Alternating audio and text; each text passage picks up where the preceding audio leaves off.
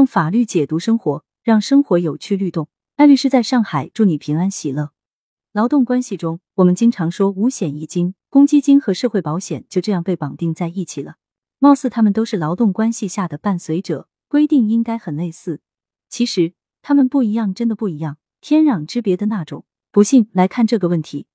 非全日制劳动者的社会保险是强制性的吗？不是强制性的。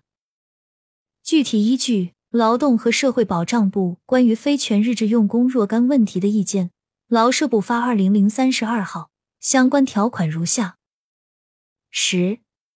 从事非全日制工作的劳动者应当参加基本养老保险，原则上参照个体工商户的参保办法执行。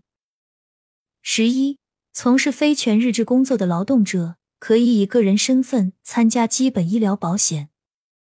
十二，用人单位应当按照国家有关规定为建立劳动关系的非全日制劳动者缴纳工伤保险费。从以上规定可以看出，对于非全日制劳动者，用人单位为员工单独缴纳工伤保险是应当的，其他险种可以不缴纳。那么你猜猜看，非全日制劳动者的住房公积金是强制性的吗？如果你猜不准，就来看一下这个经过两审终审的典型判例吧。二零一八年十月十九日，任某某向佛山市公积金中心提交了执法申告，表示自己作为某日报佛山分公司的员工，于二零一四年一月一日至二零一六年九月三十日期间。与某日报佛山分公司建立了劳动关系，在职期间，二零一四年一月一日至二零一六年九月三十日，某日报佛山分公司没有为自己足额缴存住房公积金，所以向市公积金中心提出申告，要求某日报佛山分公司按照《住房公积金管理条例》（简称条例）为自己补缴所欠的住房公积金。二零一八年十一月十五日。佛山市公积金中心作出关于职工反映住房公积金问题的函，将任某某的申告情况告知某日报佛山分公司，要求该公司收到函件后七天内到市公积金中心处为任某某办理住房公积金缴存登记、账户设立手续，如实登记任某某的工资收入和每月应缴的住房公积金，并在收到函件后三十天内补缴所欠职工的住房公积金。二零一八年十一月二十八日。某日报佛山分公司向市公积金中心提交关于职工反映住房公积金问题的函，异议意见，其中提出，某日报佛山分公司与任某某建立的劳动关系属于非全日制用工，不应强制缴纳住房公积金。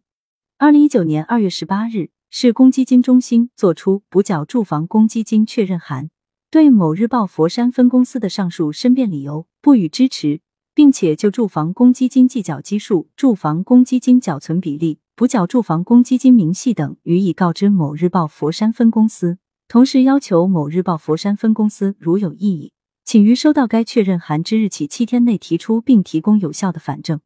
同年二月二十日，公积金中心将上述补缴住房公积金确认函送达某日报佛山分公司。某日报佛山分公司于同年二月二十五日再次提出关于补缴住房公积金确认函的异议，仍然认为某日报佛山分公司不应为非全日制员工补缴住房公积金。二零一九年二月二十八日，任某某确认应补缴的住房公积金数额，并补缴了个人应缴的住房公积金三千五百二十七元。公积金中心经审查后，于二零一九年九月十八日作出行政处理决定书。责令某日报佛山分公司在收到决定书的七天内，为任某某缴存单位应缴部分的住房公积金合计三千五百二十七元，并于同年九月二十一日邮寄送达某日报佛山分公司。某日报佛山分公司不服，遂向法院提起诉讼。一审法院认为，根据条例第二条第十七条第一款的规定，住房公积金是单位和职工缴存的长期住房储金。具有强制性、义务性、专项性，单位应当按时足额缴存住房公积金，不得逾期缴存或者少缴。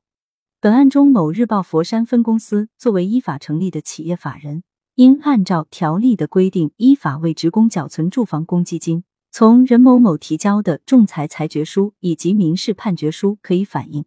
任某某在二零一四年一月一日至二零一六年九月三十日期间。与某日报佛山分公司存在劳动关系，在上述劳动关系存续期间，某日报佛山分公司未依法为任某某缴纳二零一四年一月至二零一六年九月期间的住房公积金，故事公积金中心根据任某某的申告及提交的银行交易明细，确认某日报佛山分公司因为任某某补缴二零一四年一月至二零一六年九月的住房公积金，具有事实和法律依据，法院予以确认。某日报佛山分公司认为任某某是非全日制用工。不属于条例要求的缴纳住房公积金的范围。对此，法院认为，条例第二条第二款规定，本条例所称住房公积金，是指国家机关、国有企业、城镇集体企业、外商投资企业、城镇私营企业及其他城镇企业、事业单位、民办非企业单位、社会团体（以下统称单位）及其在职职工缴存的长期住房储金。该条例所规定的缴存对象为在职职工。并没有对全日制或非全日制职工设定明确具体的区分。某日报佛山分公司认为，住房公积金的缴纳对象不包含非全日制职工，缺乏法律依据。另外，建金管二零零六五十二号关于住房公积金管理几个具体问题的通知（简称五十二号通知）第一点对在职职工进行了细化的解释。该通知认为，在单位中工作并由单位支付工资的各类人员，不包括外方及港。澳台人员均属于条例中的在职职工的范畴。综合上述分析，任某某即使属于某日报佛山分公司的非全日制职工，但其在某日报佛山分公司处工作，并由某日报佛山分公司支付工资，理应属于条例规定的用人单位应为其缴纳住房公积金的对象。因此，对某日报佛山分公司的该主张，法院不予支持。市公积金中心根据条例及相关法律法规作出涉案决定书，并无不当。某日报佛山分公司不服，上诉至佛山市中级人民法院。在上诉理由中提出：第一，非全日制用工不属于条例规定的在职职工范围。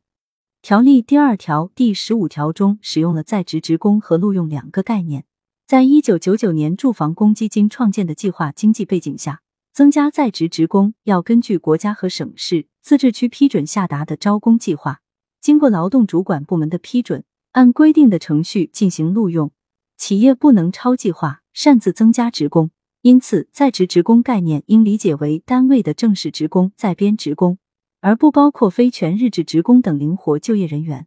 第二，地方执法立法实践亦表明，非全日制用工不属于强制缴存住房公积金范围。相关公积金法规文件中有规定，为扩大公积金覆盖范围、增加公积金的普惠性，将非全日制等灵活就业人员纳入自愿缴存公积金的范围。也从另一个方面说明，在此之前，非全日制用工不属于条例规定的强制缴纳范围。一审判决认为，条例强制征缴范围包含非全日制职工，不符合立法本意。综上，请求二审法院判决撤销一审判决及市公积金中心作出的行政处理决定书。二审法院认为，根据条例第二条的规定，住房公积金的缴存对象为在职职工，该条例并没有对全日制或非全日制职工设定明确具体的区分。此外，对于在职职工的界定。原中华人民共和国建设部、中华人民共和国财政部、中国人民银行发布的五十二号通知第一点对在职职工进行了更细化的解释。该通知认为，在单位中工作并由单位支付工资的各类人员，不包括外方及港澳台人员，均属于条例中的在职职工的范畴。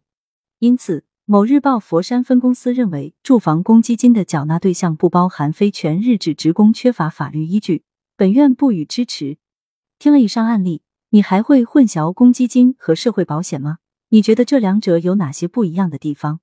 欢迎留言讨论，关注主播，订阅专辑不迷路，方便下次收听。